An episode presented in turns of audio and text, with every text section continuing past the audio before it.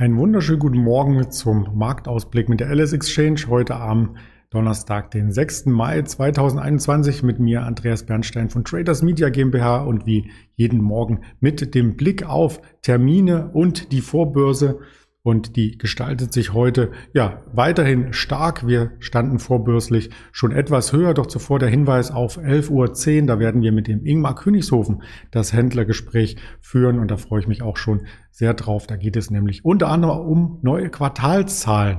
Der DAX am Morgen antizipiert das schon ein Stück weit, nimmt den Schwung von gestern mit, denn gestern gab es eine sehr starke Aufhol-Rallye. Wir sind 314 Punkte im Xetra-Markt gestiegen und das ist nach den über 400 Punkten Verlust am Dienstag natürlich ja ein kleines ein kleines Tätscheln auf die Seele der Anleger, die da glaubten, dass wir unter der Range schon ausgebrochen wären. Durch die Range durchgereicht wurden wir ja an den Tagen zuvor. Wenn man sich das im mittelfristigen Chartbild anschaut, diese große rote Kerze sah so ein bisschen nach Ausbruch aus der Range aus und nun die Rückkehr in die Range, also hier wird es spannend, wie lange wir in dieser Range insgesamt bleiben, ob wir jetzt den Ausbruchsversuch auf der Oberseite als nächstes sehen oder nicht. Also das ist das, was uns Marktteilnehmer heute beschäftigt. Und mit Blick auf den Dow Jones, der schon gestern ein neues Rekordhoch erzielte, haben wir natürlich gute Chancen, dem etwas nachzulaufen, wobei die Technologiewerte nicht mitgezogen sind. Also dieses zwiegespaltene Bild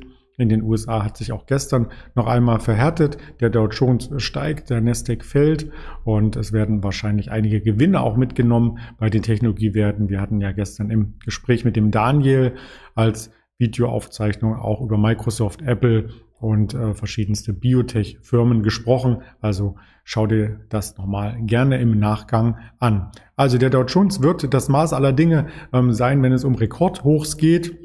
Und um Rekorde geht es natürlich auch bei unserer Exportwirtschaft. Wir möchten diese Rekorde weiter fortschreiben, insbesondere in der Automobilindustrie. Aber das wirft auch Risiken mit sich, denn wir sind von diesen Exporten sehr, sehr abhängig. Das hat man nicht zuletzt dadurch gemerkt, ähm, wenn eine VW im DAX mal schwächelt, wie es sich auswirkt auf den Gesamtindex. Die starke Abhängigkeit der Ausführen, Ausfuhren könnte langfristig zum Problem werden. Da gibt es einen spannenden Artikel hier auf tagesschau.de, den ich verweisen möchte.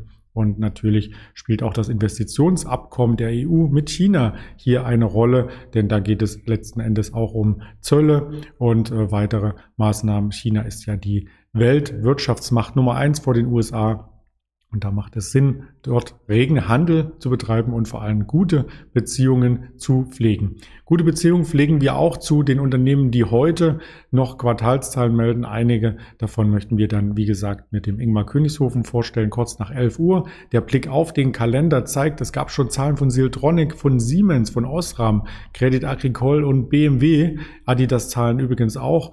Und Jung Heinrich kam auch gerade über die Ticker. Krones, Amadeus und am frühen Vormittag beginnen verschiedenste Hauptversammlungen, zum Beispiel von der Dörr AG oder von CTS Eventim, die wir auch schon mehrfach hier porträtiert hatten. Aus dem Wirtschaftskalender selbst haben wir die Werkaufträge heute bereits gesehen, werden 10 Uhr das Wirtschaftsbulletin veröffentlichen aus der EU, um 11 die Einzelhandelsumsätze und dann am 13 Uhr tagt die nächste große Notenbank, die Bank of England mit ihrer Zinssatzentscheidung, beziehungsweise die Tagung ist dann vorbei und die Zinssatzentscheidung wird hier abgestimmt und an die Öffentlichkeit gegeben. Auch die Maßnahmen, die mit dem Anleihekaufprogramm zusammenhängen. In der vorigen Woche hatten wir ja bereits die FED-Sitzung, also die US-Notenbank-Sitzung die Woche zuvor, dann die EZB-Sitzung und so geht es reihum in jeder Woche eine große Notenbank, könnte man hier meinen, bis der Monat vorbei ist. Dann geht's wieder von vorne los, so ein Stück weit. Am Nachmittag dann 14.30 Uhr weitere Details zum US-Arbeitsmarkt. Wir hatten gestern die ADP-Zahlen die lagen über den ähm, Zahlen des Vormonats weitaus darüber.